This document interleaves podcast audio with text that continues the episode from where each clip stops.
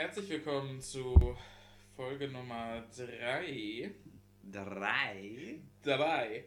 Heute gibt es leckeren Jägermeister. Prost. Prost.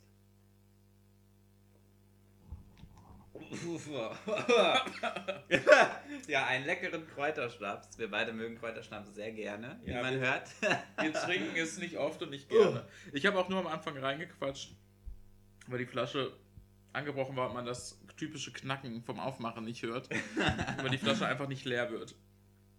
Und der einzige Grund, warum wir Der Geschmack Der einzige Grund, warum wir das gewählt haben für heute, ist, glaube ich, dass du die Assoziation hast, dass Kräuter etwas mit dem Thema zu tun haben, Ja, zumindest. Dieser richtig. Klosterfrau Melissengeist-Flair. Zum Beispiel. Und ich wollte einfach nur die Alliteration.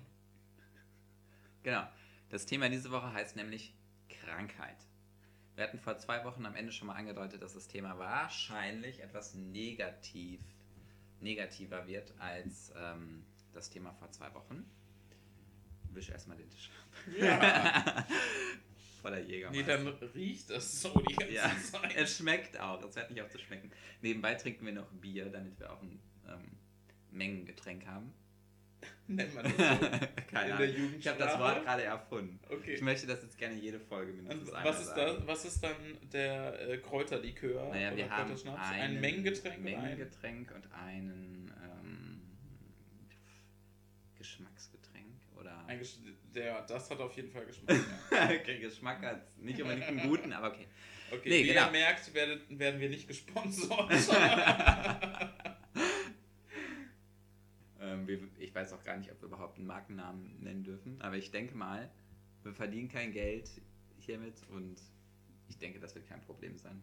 Genau, aber das Thema diese Woche ist Krankheit. Und vermutlich ja, reden wir bei Krankheit über ähm, persönliche Geschichten, die wir damit verbinden, über Krankheiten, die wir vielleicht auch selber haben. Ähm, genau, und ich bin Krankenpfleger, vielleicht erzähle ich auch ein bisschen aus aus meiner Arbeitswelt. Äh, mal sehen, Im Rahmen Worauf? deiner Schweigepflicht. im Rahmen meiner Schweigepflicht. So wie wir anonym sind, sind dann natürlich auch die Patienten und Patientinnen anonym. Sehr gut. genau. Hast du. Das klingt wie so ein harter Einstieg. Äh, Ich habe wie immer nichts vorbereitet. Hast du ist, eine hast Krankheit? du eine, hast du eine Krankheit? Hast du. Nee, aber das interessiert mich tatsächlich, Ja. weil du ja, wie gesagt, beruflich damit auch zu tun hast.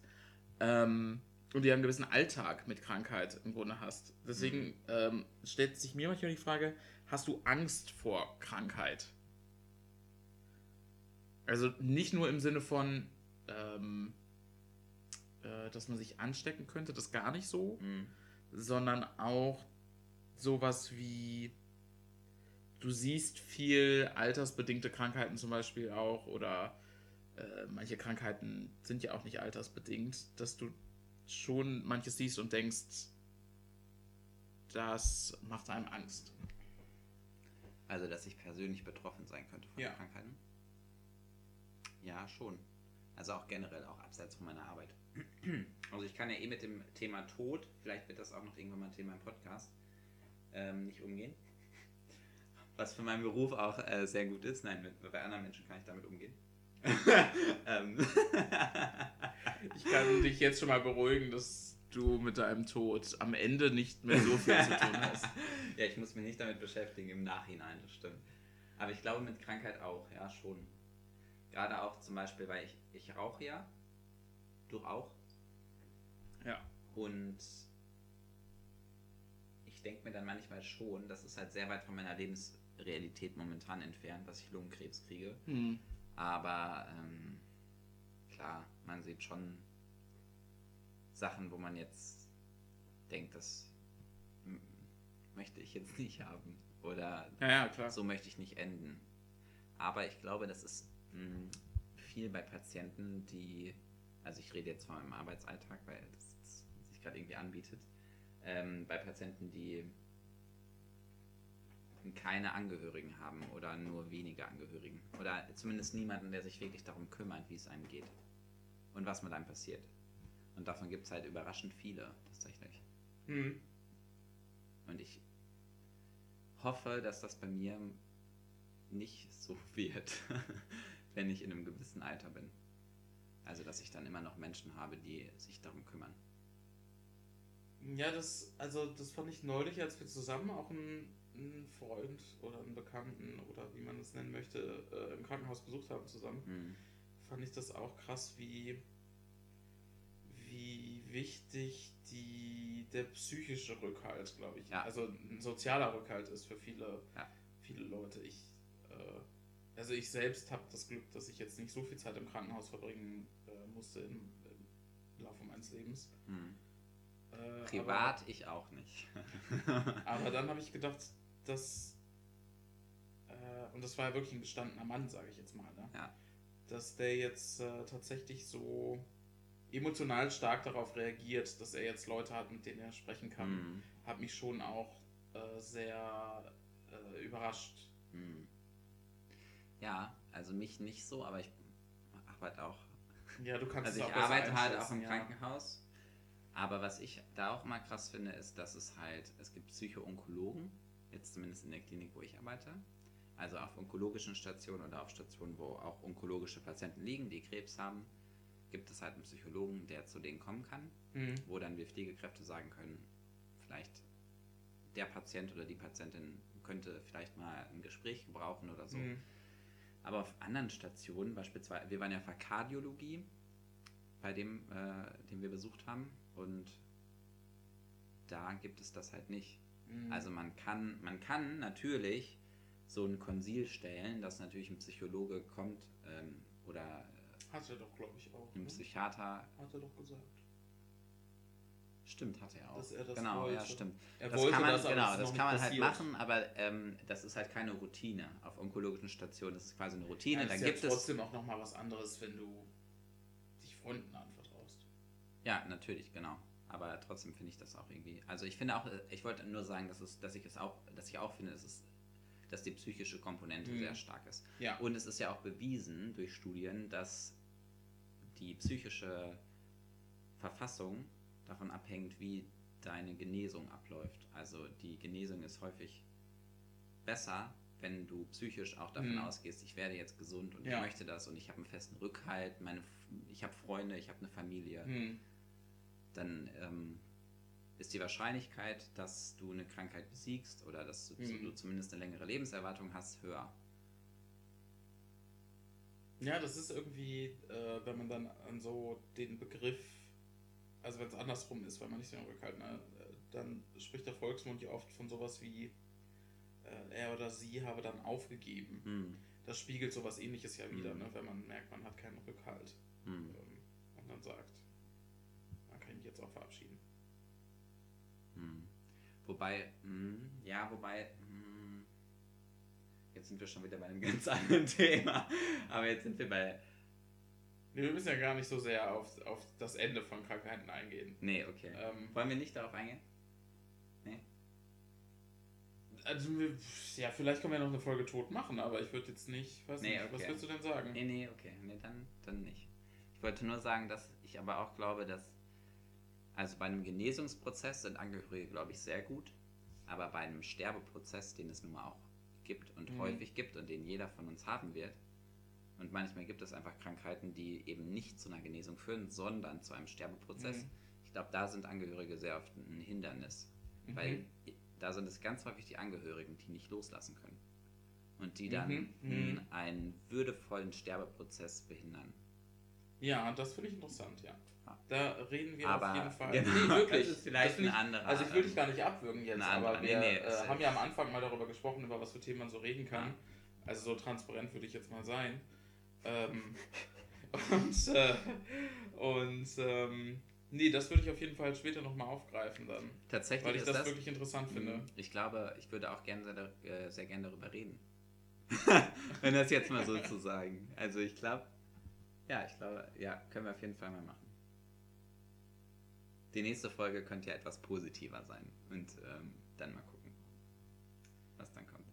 Aber ähm, genau, was mich aber auf jeden Fall noch interessieren würde, ob du persönlich sagen würdest, dass du schon in Kontakt mit Krankheit gekommen bist. Beziehungsweise ich weiß, dass du zumindest äh, nicht du selber, aber dass nahe, enge Personen von dir äh, schon mit Mhm. Krankheit in Kontakt gekommen sind und wie du das empfunden hast. Ähm, genau. Also, ich.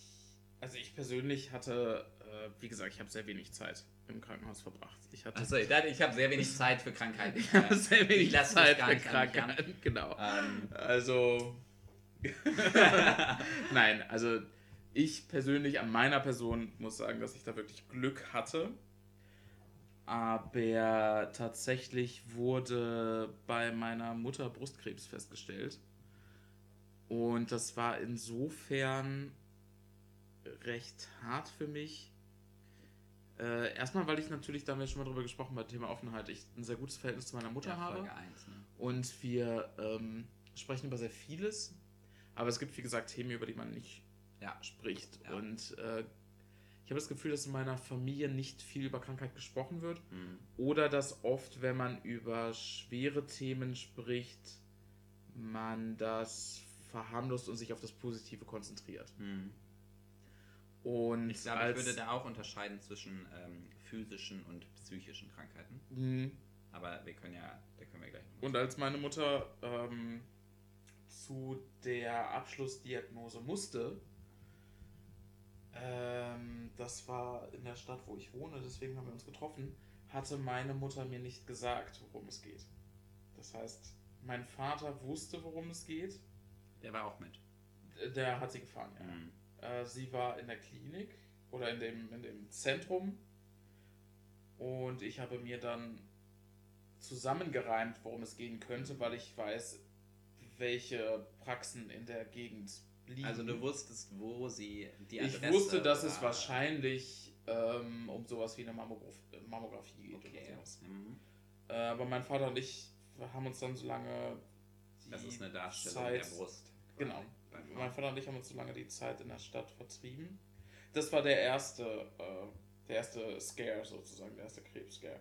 Und meine Mutter kam dann irgendwann uns in der Stadt entgegen und hatte Tränen in den Augen und hat gesagt, es gutartig, also dass es nichts Böses war. Ja. Und da habe ich schon zu ihr gesagt, was äh, soll die Scheiße?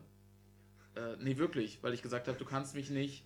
Ähm, also nicht das, also natürlich hatte sie auch extreme Sorgen und Nöte und äh, ich kann das verstehen, dass es für sie sehr hart war. Aber äh, ich will da jetzt nicht rumheulen oder so oder äh, so tun, als wäre meine Situation schlimmer als ihre. Natürlich stehen ihre Ängste da im Vordergrund. Aber es ist schon überraschend, erst dann mitzukriegen, dass sie eventuell Brustkrebs gehabt Mhm. hätte. Das war für mich äh, erstmal ein Schock. Und da Mhm. ich, das habe ich dann auch zu ihr gesagt. In der Stadt, also ihr standet in der Fußgängerzone. Ja, ja, wir oder? standen vor dem New Yorker und da hat sie das dann erzählt.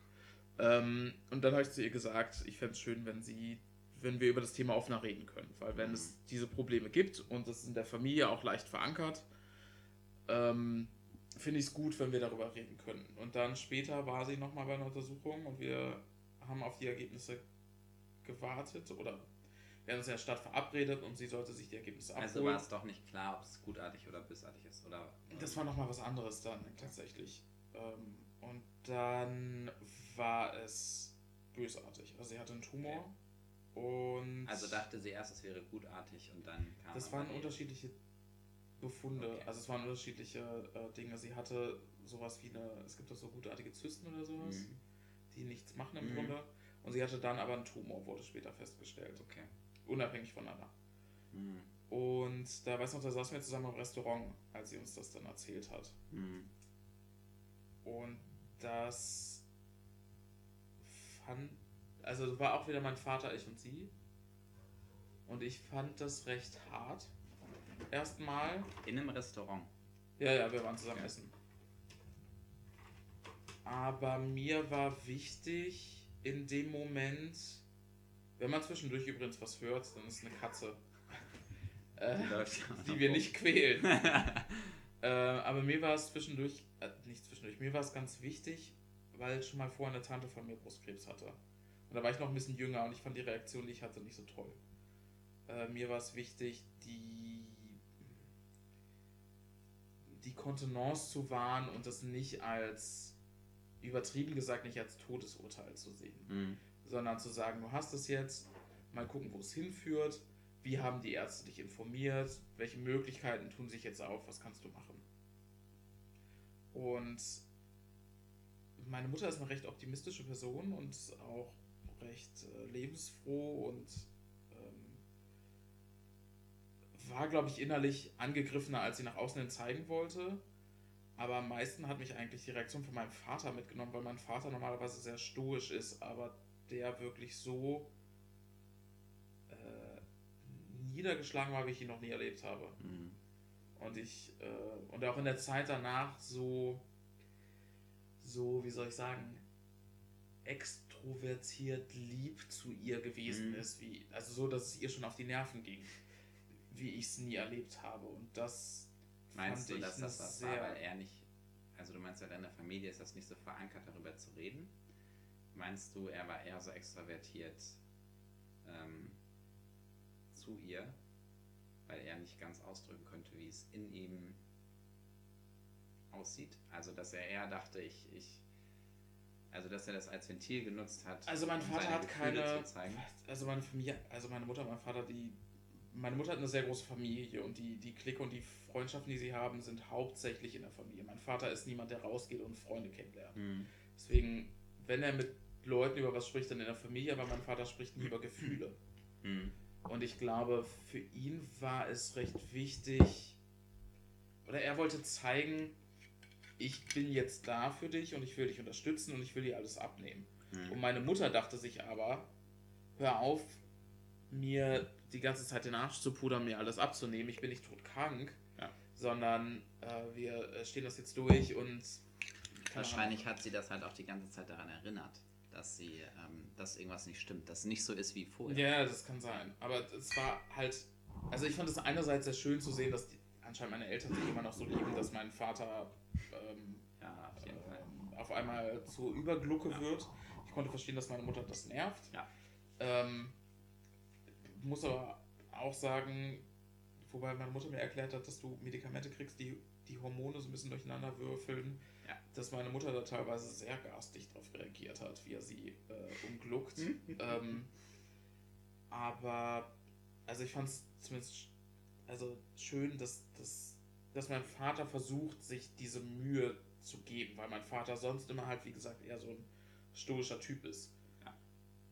Und wo sie das erste, ich nenne es jetzt mal Coming Out hatte, wo sie ihr erstes Coming Out hatte, war halt für mich tatsächlich die Reaktion meines Vaters fast mit am krassesten, Mhm. weil ich meinen Vater noch nie so emotional gesehen habe. Ja. Die äh, Veränderung war wahrscheinlich halt am größten, weil, also bei ihm vor allem, wenn er nie über nie Gefühle zeigt oder so, ist es natürlich krasser, Ja. wenn er dann auf einmal Gefühle zeigt, selbst wenn er sie nicht so zulässt, als bei deiner Mutter, die eh Ja. schon eher lebensfroh und eher offen Ja. ist. Ja. Ich würde sagen, wir trinken erstmal einen Kräuterschnaps, Ein Kräuterschnaps. damit wir gesund bleiben. Genau. Morgen krank sind wahrscheinlich. Boah. Boah. Boah, ich hasse das. Ja, ja. Was tun wir nicht alles für diesen Podcast? Übrigens, ähm, gibt es Brustkrebsformen, die hormonabhängig sind und da gibt es dann meistens, ja, wie du schon gesagt hast, Ich glaube, bei ihr lag es an der Medikation. Genau, dann- Medikamente, die das unterdrücken, weil also es gibt Tumore, die auf Östrogen, bei Östrogen Mhm. quasi wachsen. Und deswegen wachsen auch viele Tumore, wenn man in die Wechseljahre kommt und sich die Hormonverhältnisse ändern. Und dann kommt man quasi in dieses Risikoalter. Mhm. Und es gibt aber auch Tumore, die das nicht machen. Aber deine Mutter hatte scheinbar einen Tumor, der quasi darauf reagiert und deswegen hat sie Medikamente gekriegt, die die Hormone verändern, damit der Tumor nicht mehr wächst. Mhm. Ja, und dann hat man halt, kann man auch Verhaltensänderungen. Ich finde eh, Krebs ist tatsächlich, das ist halt so ein, riesige, ein riesiges Feld von Ja. Krankheiten. Also Krebs, das ist ja, keine Ahnung, wenn du jetzt sagst, selbst Demenz, de- selbst Demenz hat ganz, ganz viele verschiedene Formen, aber an sich ist Demenz immer das gleiche. Aber bei Krebs, ich weiß nicht, Krebs kann ja, das kann ja alles befallen und man hat immer verschiedene Symptome und es hat eine ganz. Also dieses Wort verursacht, glaube ich, generell Angst, Mhm.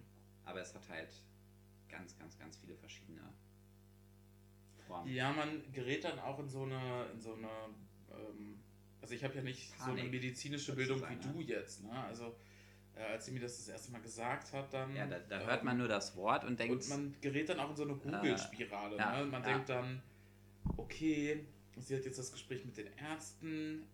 Äh, zum Glück ist meine Schwester dabei, die Hm. äh, Altenpflegerin ist und damit ja auch Mhm. einen medizinischen oder medizinnahen Beruf hat. Medizinare. Nee, wie sagt man das? Ist das ein medizinischer Beruf? Weiß nicht. Ja, medizinischer Sch- Ja, sie hat zumindest eine Ausbildung. Pflegeberuf. Genau, ein Pflegeberuf. Ja. Äh, und da dachte ich, das ist gut, dass sie dabei ist und ihr sagt das bestimmt noch alles mehr. Aber äh, ich selbst bin dann in so eine, in so eine Google- und Wikipedia-Spirale geraten. Und das ist halt nicht so Mhm. Ah, schön, nee. weil diese Internetrecherche natürlich eher immer das äh, Negative rausbringt, Ja. nicht das Positive. Und inzwischen ist sie ja aber Das, durch die Chemo durch. Ähm, und ich konnte sie oft besuchen in der Chemo. Man musste ja sehr viel rumsitzen. Und das finde ich auch momentan durch Corona. Also bei mir in der Klinik, wo ich arbeite, ist das so. Da waren halt Besuche verboten. Und ich glaube, mittlerweile sind Besuche wieder teilweise erlaubt. Hm. Aber da dachte ich auch, das ist halt krass, weil die sitzen da, keine Ahnung, stundenlang. Die kommen morgens und, Stunden, und gehen, genau. genau. Nach, also kommt ja auch auf die Chemo an, gehen Ja. irgendwie nachmittags wieder und dürfen keinen Besuch haben.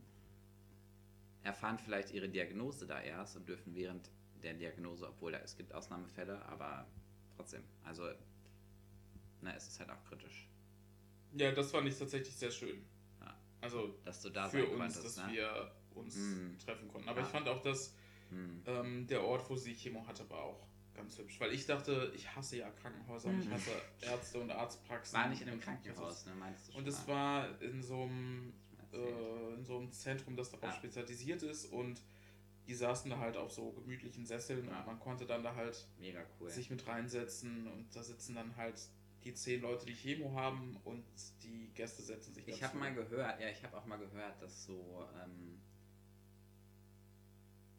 also jetzt, ich habe tatsächlich auch über, glaube ich, Brustkrebs war das auch und da habe ich gehört, dass es äh, in so Zentren häufig so ist, dass sich die Patientinnen anfreunden irgendwie Mhm. und so eine Gruppe werden und irgendwie. Genau, die haben auch WhatsApp-Nummern ausgetauscht, glaube ich. Und ich kam da zwischendurch rein und war dann wieder Praktikant. Dann haben die alle Kaffee bei mir bestellt. Und dann musste ich noch zum Bäcker runtergehen. Am Anfang fand ich das ganz komisch, weil du kommst da rein und ähm, alle sitzen ja im Kreis einfach, ne? weil so ordnet man Stühle nun mal Ja, ja. an, dass man sie an die Wand stellt. Ja, ja. Und du rollst dann mit deinem Stuhl da rein und sitzt halt auf einmal in der Mitte sozusagen von diesem Ah. Kreis. Und versuchst dich erstmal so halblaut zu unterhalten. Und jeder. dann, genau, merkst du aber, wie nebenan Wie die Leute auch Podcast. lachen. Du hättest auch ein Mikrofon Wenn du, in die Mitte wenn du Witz erzählst. Und dann irgendwann habe ich aber gedacht, okay, wenn ich jetzt hier der Alleinunterhalter für, für die Gruppe bin, dann brauche ich auch nicht mehr so tun, als würde mich keiner hören. ja. Und meine Mutter ist da ja auch ganz, ganz offen lang gewesen. Aber wie gesagt, sie hat jetzt ja die Chemo hinter sich, hat jetzt erstmal den Krebs besiegt. Man wartet ja meistens ein Jahr, Mhm. bis man sagt, man ist krebsfrei, also den Stand oder wie es heißt, Ja. heißt das Ding. Port meinst du? Den Ne? Port, genau, hat man ja erstmal noch drin. Ja. Ähm, ja. Also Aber erstmal ist ja, alles durch. Wie lange ist das jetzt her? Äh, es muss ja unter ein Jahr sein. Warte mal, wir haben neulich ausgerechnet, wann sie den rauskriegt. Da habe ich gerade an der Masterarbeit geschrieben. Also zwischen zwei Jahre und null Jahre dein Spaß. Nee, es bisschen. Nee, es dauert auf jeden Fall noch So ein lange bisschen. du nicht. Nee, nee, ich weiß, es war im Sommer, als Ach es so, angefangen also war es noch, ja okay, dann ein Dreivierteljahr ungefähr, ne? Ja, Ah. also es dauert noch ein bisschen auf jeden Fall. Ich finde eh, also am Anfang, also du hast ja eben das mit Google gesagt und es ist ja eigentlich bei vielen Krankheiten so, dass man erstmal googelt und man dann Artikel findet oder auch Wikipedia-Beiträge und da gibt es immer Prognose und Therapieformen und keine Ahnung. Und ich denke mir eigentlich, als Mensch, der dazu in der Lage ist, reflektiert zu denken und sowas, ist Google eigentlich gut, weil man halt googeln kann und Mhm. natürlich kommen da auch Ergebnisse wie, keine Ahnung, wenn du da unter Schmerzen hast, dann hast du da unter Krebs, was halt so Quatsch ist. 99% Quatsch ist und man selber weiß das ja.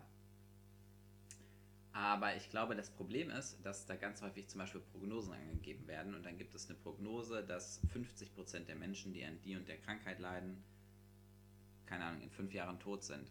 Aber da werden ja auch Menschen zugezählt, die sowieso schon am Ende ihres Lebens sind Mhm. oder ein sehr, sehr hohes Alter haben oder andere Vorerkrankungen. Und ich glaube, das. Wo es ähm, schwierig wird, die Lebenserwartung Genau, und ich glaube, das ist, wenn man- auszurechnen, genau. weil die Leute eh schon ein hohes Genau, und Lebensalter ich glaube, haben, das ja. ist, wenn man halt Krebserkrankungen googelt, dann ist das halt häufig ein Problem. Das, was ich halt, glaube ich, gut für meine Mutter und auch für dafür, wie wir damit umgehen konnten, fand, aber vor allem für meine Mutter, war, dass wir halt einen äh, Brustkrebsfall in der Familie schon Mhm. hatten. Bei einer das ist halt Tante von häufig auch mir, familiär so ein bisschen veranlagt. ähm, ne? angeheiratete Tante. Also Ach die so, sind okay. auf jeden Fall nicht blutsverwandt. Na, okay. Ähm, ja. Und äh, trotzdem war es halt aber, glaube ich, wichtig, weil sie sich einfach Erfahrungsberichte abholen Mhm. konnte. Ja. Und auch ein, ein Beispiel dafür gesehen hat, dass es gut verlaufen kann. Ja. Und also Besseres. die lebt und die ist gar quick nicht. lebendig Ja. und die hat in ihren Port inzwischen auch Ja. raus, weil sie keine, äh, also danach keine Ja. äh, Beschwerden mehr hatte und, und keinen Befund mehr. Und äh, ich glaube, das war auch sehr wichtig, dass man einfach jemanden hatte, der sagen konnte, ach ja, das ist dann, dann gehst du da jetzt durch Chemo oder bist hinterher groggy, weißt du, jemand, der das relativieren kann auch. Ja, Statt nur diese, ja klar. Diese Horrorberichte vom eben- Hörensagen Ja, zu ja, hören. auf jeden Fall. aber auch als ich gehört habe, meine Mutter muss in die Chemo, Ja, ähm, ich meine, ich glaube, das Erste, was die Leute immer dann haben, sind die, die, die Bilder von, aus dem weiß nicht, abgemagerte Menschen, die keine Haare mehr abgemagerte haben. Menschen, die nur kotzen. Genau. Ja, ja, ja. Ja, Ja, aber das ist halt. Also meine. Das war ja bei mir auch ziemlich krass, weil meine erste Station, wo ich in der Ausbildung hinkam, war auch Hämatologie, Onkologie. Da waren halt Leukämie-Patienten. Und das war meine erste Station. Also ich fand es schon als ein bisschen viel fürs Erste, Mhm. sag ich mal. Und es war auch so schade für die Ausbildung, weil da waren sehr viele Infusionen und sowas, die ich noch nicht vorbereiten konnte, weil ich im ersten Ausbildungsjahr war. Also mein erster Einsatz. Aber das ist eine andere Geschichte. Ähm, wo war ich jetzt? Was wollte ich jetzt erzählen? Jedes Mal kommen wir in irgendeiner Folge zu diesem Punkt. Was wollte ich jetzt erzählen? Ähm, du warst auf der Station. ich war auf der Station. Ja, ja. Aber was hast du, was hast du nochmal als letztes gesagt? Ich habe gesagt, dass es positiv war, dass sie ein äh, Positivbeispiel hatte. Boah, was wollte ich nochmal sagen, ey? Keine Ahnung. Ähm, boah. Ey, ich weiß es nicht mehr. Ja, ja, jetzt sind wir hier. Dann gehen wir weiter. es kommt gleich bestimmt wieder. hast Man du sagt doch immer, wenn es wichtig war, dann wird es mir wieder einfallen. unter der Dusche fällt es dir ein. Ja, genau. Ähm, also jetzt harter Cut tatsächlich, aber ähm, weil du vorhin aus Spaß gesagt hast, aber die Frage, hast du Krankheiten, Ja. ist ja vielleicht gar nicht so Nee, uninteressant, nee, nee, auf jeden weil Fall. ich manchmal nämlich mit Freunden spreche und erst nach zwei Jahren höre, dass die, keine Ahnung, irgendwas haben. Ja. Äh, irgendwas Chronisches oder irgendwas, äh, Ja. also abseits von einer Allergie oder so. Also, ähm, du weißt ja, dass ich Vitiligo habe, diese Weißfleckenkrankheit, wo ich da quasi Flecken auf der Haut habe, die nicht braun werden können. Das sieht man halt auch, also natürlich weißt du das. Ähm, und ansonsten habe ich keine chronische Krankheit. Ich wollte gerade sagen, es ist jetzt Genau. so, als würdest du sagen, aber Also ich- Schnupfen. Ich, nein, nein. Also ich habe keine chronische Krankheit. Und sonst, ähm, ja, müsste man halt, das habe ich ja eben schon mal gesagt, müsste man unterteilen in physische und psychische Krankheiten. Physische hatte ich ganz normale Krankheiten. Also was heißt ganz normal? Aber Das klingt ich jetzt, als hättest du so einen ganzen Katalog. Nein, nein, nein, nein. Aber also physisch, also ich hatte in beiden Bereichen schon mal, wobei ich nicht sagen würde, ich weiß nicht, ob ich beides als Krankheiten definieren würde. Aber ich hatte schon mal was, also ich hatte ganz nur, ganz, also Krankheiten, die sage ich mal, jeder hat oder fast jeder hat sowas wie Erkältung, keine Ahnung, Windpocken oder was weiß ich. Ähm, und psychisch hatte ich auch schon mal, weiß nicht, wie ich, ich würde jetzt nicht sagen, dass ich das als harte Erkrankung definieren würde. Aber sowas ähm, wie eine Anpassungsstörung, weißt du, was das ist? Nee. Das wird, glaube ich, auch nach dem WHO-Katalog auch als Krankheit definiert. Also es ist eine Indikation für eine Psychotherapie zum Beispiel. Aber es ist nicht.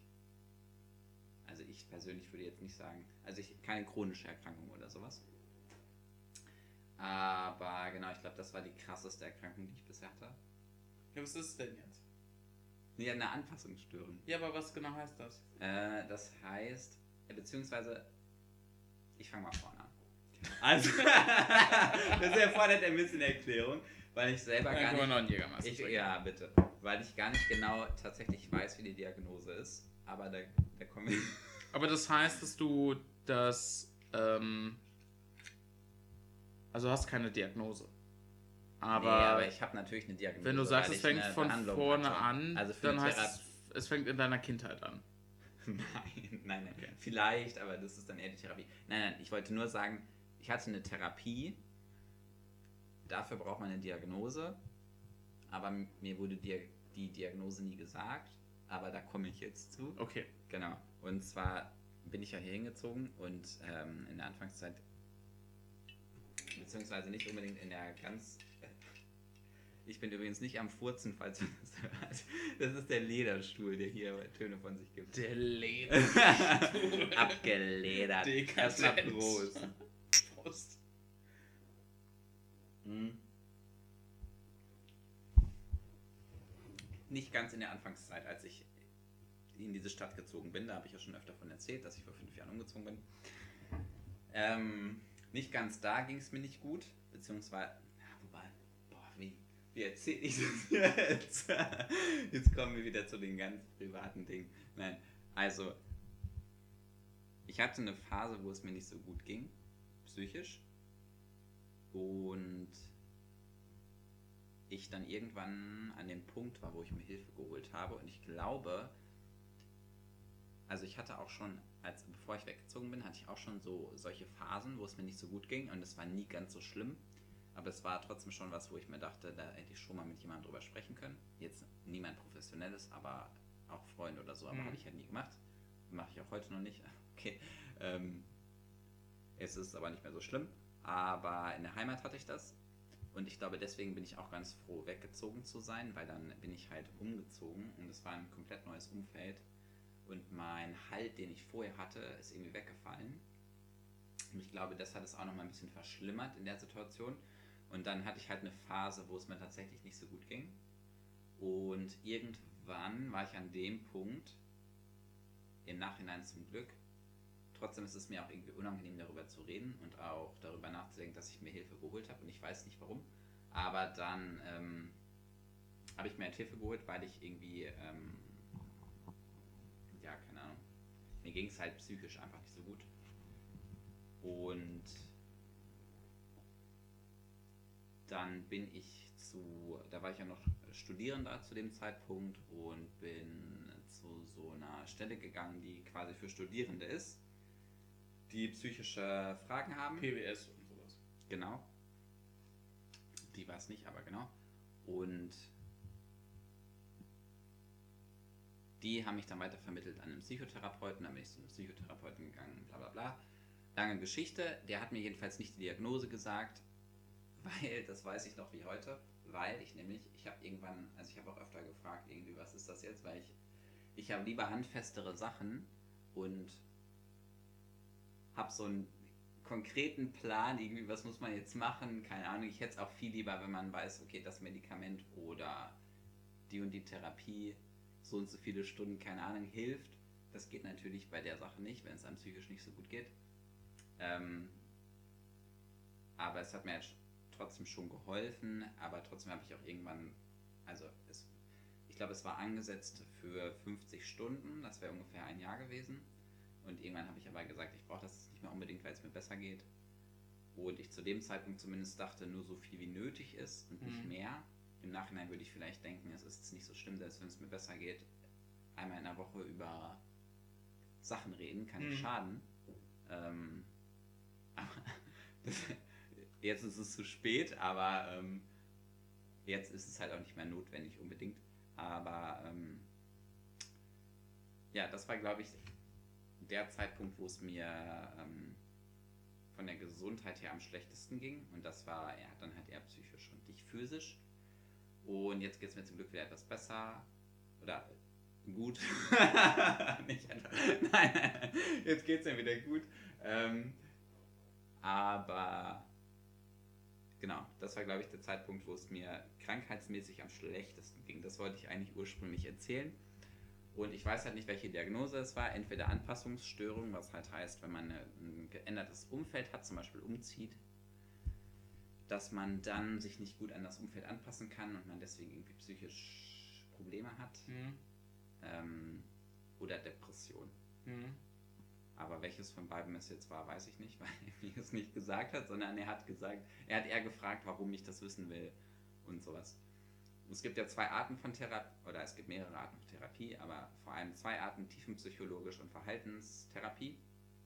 Und ich hatte eine tiefenpsychologische und da geht es eher darum, warum ist etwas Mhm. und was war in der Vergangenheit Das hat mich gerade ähm, daran erinnert, ähm, dass ja bei einer Serie, die wir dir ja empfohlen haben, Mhm. also ich mal von dir empfohlen haben, äh, Chris Ex-Girlfriend, dass ja auch da eine sehr gute Serie übrigens, die man ja, äh, Crazy Ex-Girlfriend kann. ist wirklich Ähm, super. Dass ja auch da ein sehr großer Fokus drauf gelegt wird, dass Ja. sie endlich glücklich ist, wenn sie einfach nur eine, eine Diagnose hat. Ja. Weil sie dann weiß, in Anführungszeichen, was nicht mit ihr Also bei stimmt. der Serie muss ich auch sagen, ich hatte ja jetzt keine, also ich habe jetzt keine mega krasse Vorgeschichte mit, keine Ahnung, psychischen Krankheiten oder sonst was. Aber trotzdem habe ich mich bei manchen Sachen halt wirklich verstanden gefühlt und auch mich mit der Hauptfigur identifiziert. Hm. Bei der Hauptfigur geht es halt darum, Andi, wir wollen nicht spoilern. Das ist jetzt ein Nee, Problem. genau, man kann wir nicht wollen nicht spoilern, kann spoilern. nicht sagen, aber ähm, genau, eigentlich. aber ähm, schaut die Serie, sie ist, Ja, ist sie ist wunderbar. Sie ist Was ich aber eigentlich sagen ich wollte, konnte mich identifizieren an manchen Stellen. ohne, ohne, diesen, äh, ohne diesen Werbeblock Ja. anzuschieben. Ich finde tatsächlich, äh, was du gesagt hast, dieses Hilfe suchen und das, dass du gesagt hast, dass man sich äh, teilweise auch irgendwie dafür komisch fühlt Ja. oder schämt, Hilfe zu suchen, das ist halt so ein mega großes Stigma immer noch in unserer Ja. Gesellschaft und das ist halt eigentlich totaler Bullshit, weil äh, psychische Krankheiten weitaus mehr Menschen betreffen, als man denkt. Weitaus mehr Menschen sich, glaube ich, in Therapie begeben würden, wenn dieses Stigma nicht bestehen Mhm. würde. Und ähm, man Leuten halt nicht bis vor die, also nicht, wie sagt man, Leuten kann man nicht hinter die Stirn gucken, Leuten kann man nur vor den Kopf gucken. So Ja. sagt man.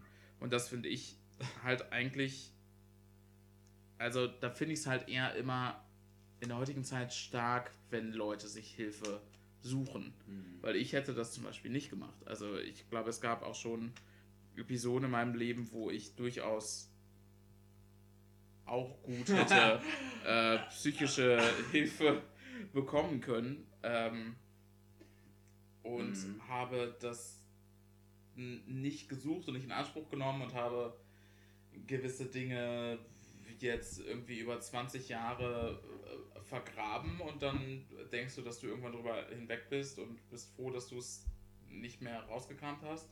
Aber manche Sachen brechen halt auch Ja, zwischendurch und das zum Beispiel. Ding. Genau, und das ist auch das Ding. Äh, Und das referiert, Entschuldigung, das referiert nochmal dann auf die auf die Offenheit und auf die Freundschaftsfolge im Grunde, weil ich Ja. dann auf beide vorherigen Folgen. Genau, ja, es ist, es ist eine Combo-Attack. Ähm, weil ich dann als Ventil irgendwann Leute getroffen habe und gefunden habe, mit denen ich darüber sprechen kann, die ähnliche Erfahrungen gemacht haben und dann ähm, konnte ich natürlich keine Therapie nachholen, aber ich konnte zumindest mal über Dinge reden, über die ich vorher Ja. 10, 15 Jahre Ja, nicht geredet Ich habe. glaube auch, Menschen, die eine Therapie brauchen, also natürlich keine ähm, Erkrankung, egal welcher Art, also ob sie jetzt psychisch ist oder sonst irgendeine Art, jeden Menschen treffen, aber ich glaube auch Menschen, die relativ offen sind und gelernt haben, von Anfang an mit Leuten über, auch über Themen zu sprechen, die sie ähm, psychisch belasten oder die sie erlebt haben und äh, einfach Gefühle zu sprechen, dass sie natürlich weniger eine Therapie aufsuchen müssen oder weniger psychische Erkrankungen haben als Menschen, die eher in einem Umfeld aufgewachsen sind, wo Gefühle unterdrückt werden Mhm. oder nicht benannt werden und so weiter. Und ähm, also bei mir war es halt so, bei mir in der Familie wurde eigentlich nie darüber gesprochen. Und ich glaube auch, dass bei mir in der Familie, ich bin jetzt kein Psychiater oder Arzt, aber dass, dass schon psychische Erkrankungen vorliegen. Jetzt Mhm. nicht so starke und natürlich nicht so mega krasse, aber ähm, genau, dass trotzdem schon in der Familie welche sind. Und ich glaube, dass da auch der Grund ist, mit dem, was ich teilweise mitgekriegt habe, dass da Dinge sind, die nicht verarbeitet wurden und über die nicht gesprochen wurde. Und Gefühle werden, äh, wie bei dir, du meinst es, glaube ich, in der letzten Folge auch, dass bei dir auch nicht über Gefühle gesprochen wird, oder wenig zumindest. Und ich glaube, das ist ein sehr ungesundes Umfeld. Teilweise. Ja, es gibt halt sowas wie, mh, weiß nicht. Es gibt ja bei vielen Familien, glaube ich, einfach Themen, die gerne totgeschwiegen werden. Mhm. Ja. Und Bei manchen halt mehr, bei manchen Ähm, weniger, glaube ich. da ist halt, also das Komische finde ich dann halt, dass es nicht so ein, also wie gesagt, wir haben, ich würde sagen, ich habe ein recht gutes Verhältnis mit meiner Mutter, aber es gibt, es gibt einfach Themen, wo du weißt, in dieser Familie ist das jetzt ähm, so ein, so ein No-Go-Thema einfach. Also darüber spricht man nicht. Ja. Wir reden über viele positive Sachen, wir reden auch, wenn es einmal schlecht geht, kann man auch mal anrufen natürlich und sagen, oh, jetzt bin ich gerade hier und Ja, da genau, ja. eingefahren und habe die und die Sorgen, aber es geht dann um kurzfristige Sorgen. Es geht Selbst nie um Das sowas mache wie. ich nicht, aber das ist, glaube ich, eine ein anderes Thema. Es geht. aber was ich jetzt. wie wir immer, wie wir ständig sagen, das ist ein anderes Thema. Das kommt vielleicht auch in einer anderen Folge. Ja, erzähl Aber was ich, was ich nie oder was wir, was wir vielleicht ein, zweimal angesprochen haben, aber einfach aus anderen Gründen in der Familie totgeschwiegen wird. Ähm, aber was ähm, ähm, dann passiert, ist halt ganz oft, dass du was ansprichst und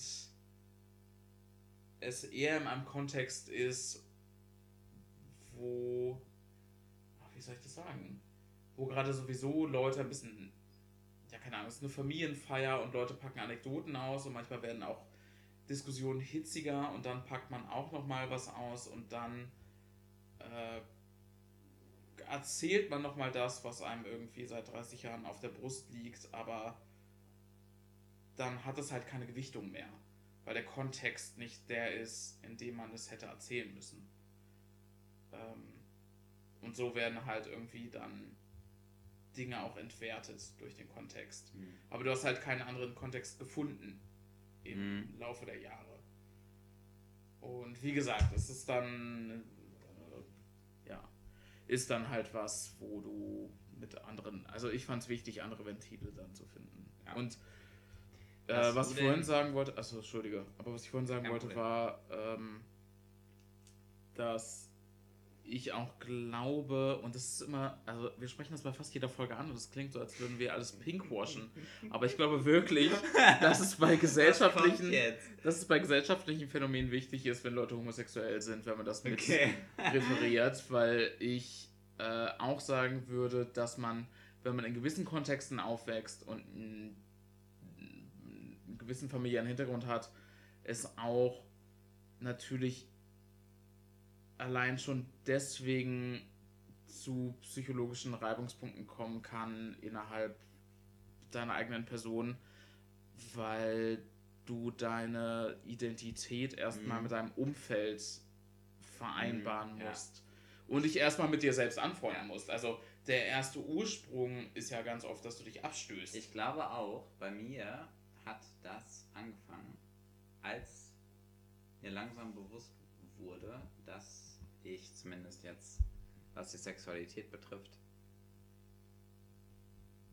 anders bin als Die meisten. Oder halt als, keine Ahnung, als er dir steht, keine Ahnung, wie es Als dein soll. Papa. Aber weil ich, ich weiß auch noch, dass, ich glaube, das fing relativ früh an, aber es war halt nie so schlimm als zu dem Zeitpunkt, zu dem ich halt weggezogen bin und dann hierhin kam. In die Stadt, in der ich jetzt wohne. Genau. Aber was ich dich noch nicht gefragt habe, was du aber schon mich gefragt hast, ist, ob du persönlich schon irgendwas mit Krankheit ähm, zu tun hattest. Ich habe keine chronischen Krankheiten, glaube ich. Jetzt muss ich mir überlegen. Ich habe keine Allergien, ich habe keine. Nee, ich hatte in meinem Leben nur zwei Krankenhausaufenthalte Zum? zum Geburtstag. nee, das ist ja die Frage. Wofür denn Krankenhausaufenthalte? Äh, ich habe ein Schlüsselbein gebrochen, als ich ein Kind war. Shocking. Äh, ja, wie gesagt, das ist so eine 815 Scheiße. Und ich hatte eine Fimose, als ich ein Kind war. Ich auch. Also sind wir beide beschnitten. Ja. So Ähm, viele Infos in einer Folge. Darauf ein Jägermeister. Ich meine natürlich einen Kräuterschnaps. Ja, das waren ja die einzigen Sachen. Und komischerweise, ich kann mich an wenig Sachen aus meiner Kindheit erinnern. Also an die, an die, ähm, an die Schulterbeinsachen, äh, Schlüsselbeinsachen, wo das gebrochen wurde, kann ich mich gar nicht erinnern. Also an meine Fimose, also an meine Beschneidung, kann Und ich mich noch erinnern. das klingt die ganze Zeit so, als hättest du eine Bad es- Ähm, Vielleicht hatte ich die. Nein. äh, an die, an die Fimose-OP kann ich mich auch erinnern, komischerweise. Ich auch. Ich kann ich mich glaube, nicht an das Schlüsselbein erinnern, ich obwohl das, glaube- glaube ich, später war. Ja, ich glaube auch, meine ähm, Besch äh, Beschneidung. Ähm, das klingt Das wirklich gerade.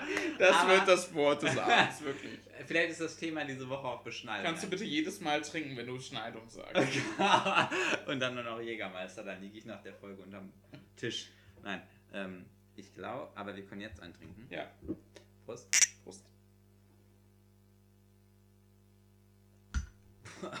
Krass ist aber doch. Puh. Warst du da auch so betäubt, dass du. Ja, äh, ich ich weiß noch, dass glaube- ich von meiner Mutter drei Augen gesehen habe.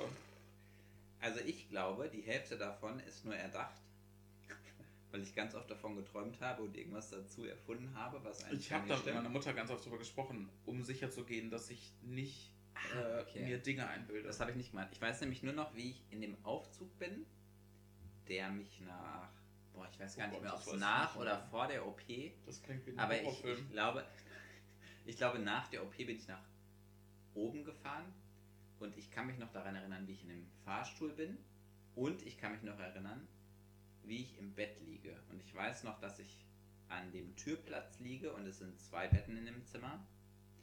Dann ist halt ein Fenster links und ich liege quasi ganz rechts in dem Zimmer an der Tür und meine Mutter sitzt rechts von mir. Oder links? Da kann ich mich noch dran erinnern.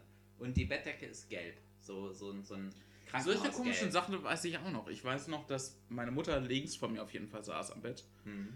und dass an der Tapete Dinosaurier waren. Und ich weiß, wie gesagt, dass die Augen von meiner Mutter sich gedreht haben. Ich und es hatte- waren drei Augen, die sich gedreht haben, weil ich von der Narkose aufgewacht bin. Aber wahrscheinlich war meine Narkose damals noch ein bisschen. Ja, ein bisschen als- anders als Es war ein. Hammer einfach, den auf Es war ein. Hammer. Genau, und man hat mich. Äh, Du hast ein bisschen Jägermeister gekriegt. Sollen wir noch einen trinken? Man hat mich, man hat mich auch nur mit so einer großen äh, Industrieschere beschnitten. Nein. Schnitt. Aber Ja, äh, das weiß ich auch noch tatsächlich. Komischerweise. Und ich, wir sind, und das verstehe ich nicht in Aber ich meiner glaube, Erinnerung. Bei solchen Erinnerungen ist halt die Hälfte immer. Wir sind nicht selbst nach, wir sind nicht selbst ins Krankenhaus gefahren. Das verstehe ich in meiner Erinnerung nicht.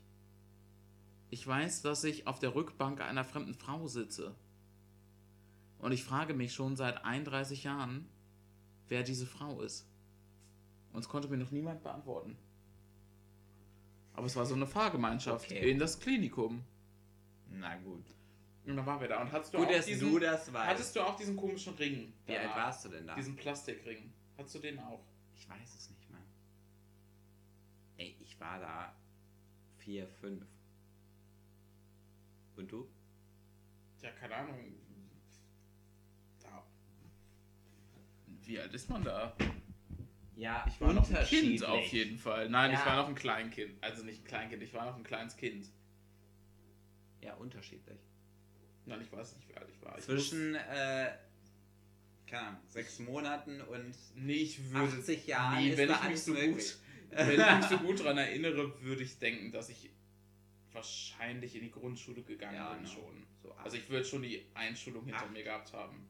Ja, wahrscheinlich.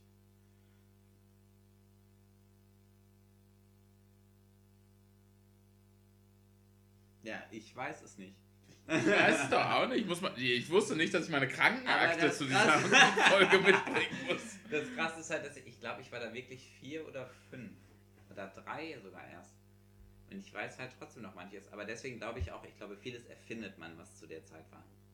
Ich habe nur noch wenig Erinnerung. ich Und ich glaube, doch, doch, doch. Ich glaube, das, das ist Doch, auch. doch, doch. Doch, doch, doch. Das ist auch. doch, wirklich.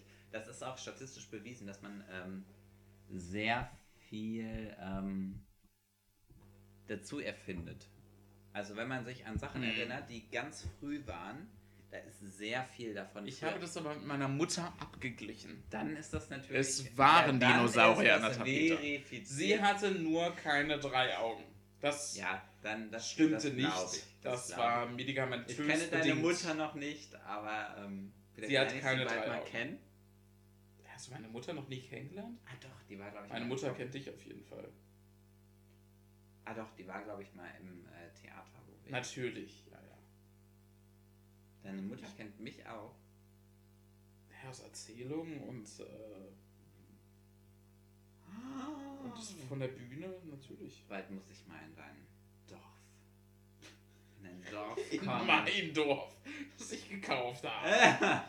Ist so, da muss ich erstmal gucken, was da so abgeht.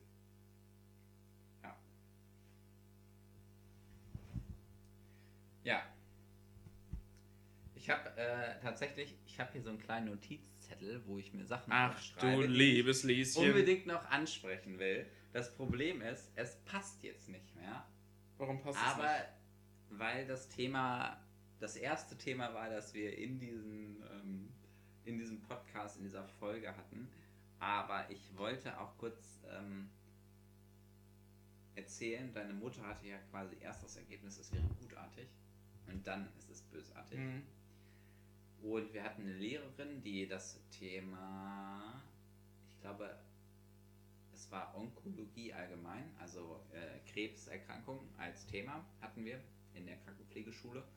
Und ähm, sie hat erzählt, dass sie ähm, auch was in der Brust hatte und sie war beim ähm, Brustkrebs-Screening, dass man ab 40, glaube ich, ab Mhm. 40 kriegt man das, glaube ich, bezahlt von der Krankenkasse, aber ich übernehme keine Gewähr, mein Examen ist jetzt schon etwas her. Ähm, und da wurde ihr erzählt, sie hat einen bös, bo, äh, bösartigen Tumor, wo sie natürlich Ein Guteigen hatte?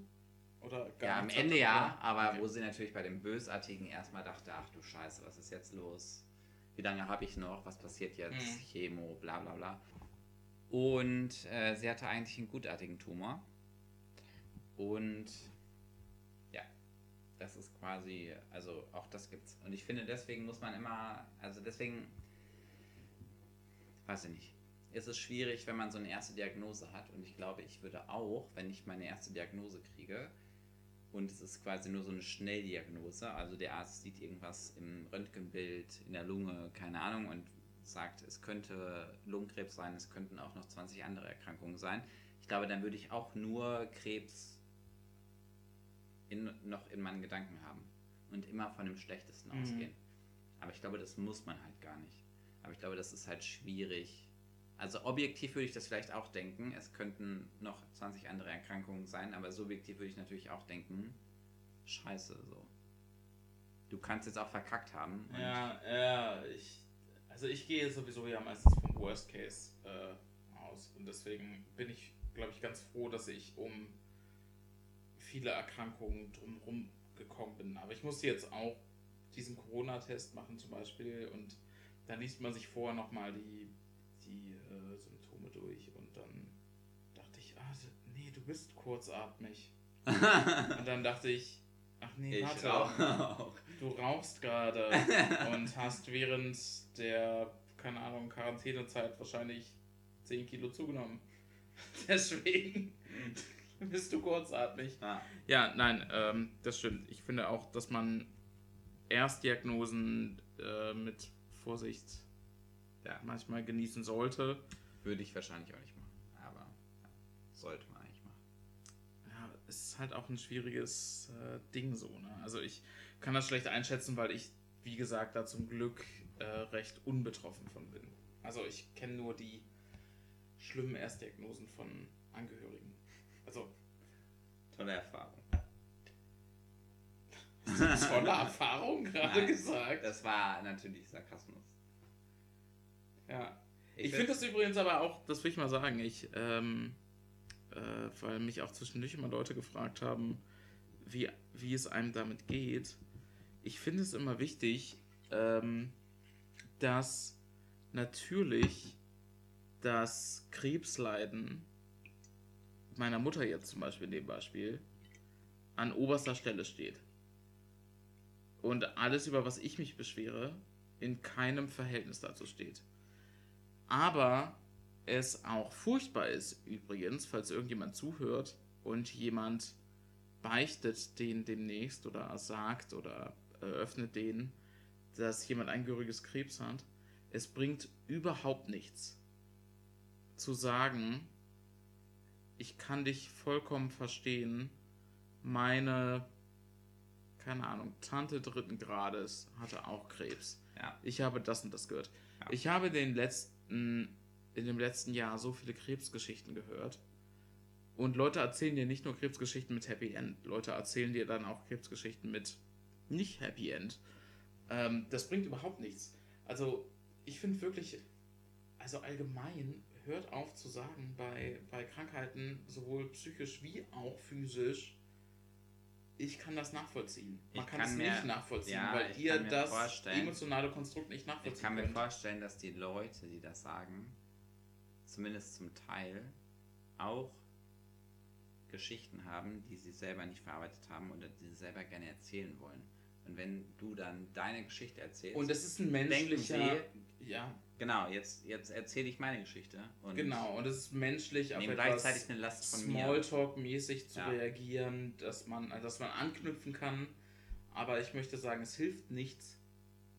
Also, Es nee, hilft wirklich. Nichts. Ich weiß, ich, ich kenne niemanden, der jetzt jemals sagen würde, und ich glaube, das ist nicht nur auf Krebs beziehbar, und ich bin ja nicht mal betroffen, meine Mutter ist betroffen. Aber ich glaube, das ist, ähm, ich glaube, das ist gar nicht so unwichtig, dass man Leuten sagt, dass Erfahrungen mit Krankheiten und mit Krankheiten Angehöriger individuell sind. Und wenn ich dir sage, meine Mutter hat Krebs und ich empfinde das so, legitimiert das nicht, dass du sagst, Krebs ist sowieso, weil Nee, Leute oft ja. in Allgemeinplätzen Ja. sprechen.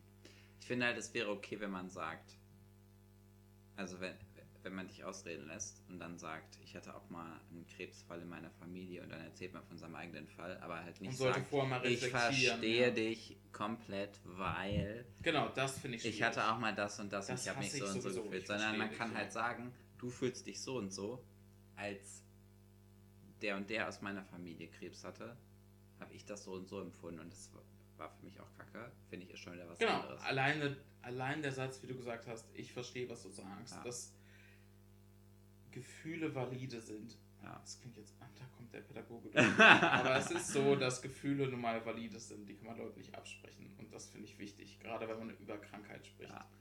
Und ich glaube, deswegen ist es auch ein Punkt, um das Ganze äh, Ja. abzurunden. Ich glaube, es ist ein Punkt, der wichtig ist, wenn man über Krankheit spricht, sowohl physisch wie auch psychisch, dass man die Gefühle von Menschen wahrt und ähm, versteht, dass nicht jede Diagnose gleich ist. Selbst die gleiche Diagnose nicht gleich ist. Genau. Ja. Und äh, ja, wir hoffen, dass ihr alle gesund seid. jetzt, jetzt kommen wir aber zum schnellen Ende. Also ich würde gerne erstmal noch einen Kräuterschnaps Okay. auf die Gesundheit Oh. mit dir trinken. Prost. Brust. Mhm. Genau. Und dann freue ich mich, mit dir diese Folge aufgenommen. ich bin schon über den Punkt hinaus. Mir schon Das wäre doch geil. Stell dir vor, ich würde irgendeinem Podcast, das könnt ihr mal schreiben, gerne per E-Mail, wenn ich auf ein Mikrofon kotze, ob ich dann einen elektrischen Schlag bekomme. genau. Wir können auch gerne über elektrische Schläge reden über, oder über Kotzen. Ihr könnt uns immer gerne per E-Mail schreiben, ähm, welches Thema ihr haben wollt, was ihr vielleicht zu sagen habt zu irgendeinem speziellen Thema. Was ihr interessant findet oder auch klärungsbedürftig findet vielleicht. Vielleicht Ja. machen wir auch mal so eine Q&A-Folge Ja. oder so. Die E-Mail-Adresse ist kneipenhocker.gmx.de. Ähm, auf Instagram sind wir auch vertreten. Da heißen wir die Kneipenhocker zusammengeschrieben, ohne irgendwelche Sonderzeichen. Und auch da könnt ihr uns natürlich jederzeit gerne schreiben oder was kommentieren. Und Wir freuen uns sehr. Wir freuen uns immer sehr. Sehr. Genau. Wir freuen uns sowohl, ich würde sogar sagen, wir freuen uns nicht nur über Themenvorschläge, äh, sondern wenn jemand richtig abgefahrene Getränke hat, Ja, die ich nicht selbst mischen muss. Ja. Also, ne, ich will was Kaufbares. ich dann- würde vielleicht sogar mischen, wenn es nicht mehr als drei oder vier Zutaten sind. Okay. Das ist in Ordnung. Also, wir würden was, ähm, wenn ihr was habt, Getränkeempfehlung. Ja. Wenn Ja. ihr jetzt sagt, Caipirinha zu. Ein. Filax kennt ihr wahrscheinlich gar nicht. Fi ja, das Vielleicht Ja. äh, spoiler ich jetzt auch, wo ich herkomme, wenn jemand Filax kennt. Nee, aber das ist eigentlich ein. Also, wir haben wirklich nicht über das Thema gesprochen, aber weil es in den letzten Folgen angeklungen ist, könnte man Filax und Dorf. Könnte man echt machen. Oder Heimat. Heimat! Wir werden. Damit auch die, ganzen, die ganze braune Jugend einschaltet. Filax und Heimat. das klingt jetzt aber sehr böse. Heimat ist ja eigentlich ein nicht unbedingt negatives Wort. Aber das könnten wir dann. Ähm, Ich wollte gerade sagen. Das könnten wir dann, das könnten wir dann diskutieren. Ich wünsche erstmal ähm, noch einen schönen Abend, einen schönen Tag oder einen schönen Morgen, je nachdem, wann ihr diesen Podcast hört. Und freue mich, dass ihr zugehört habt. Ich freue mich auch. Punkt. Bis in zwei Wochen. Ja, bis in zwei Wochen. Tschüss.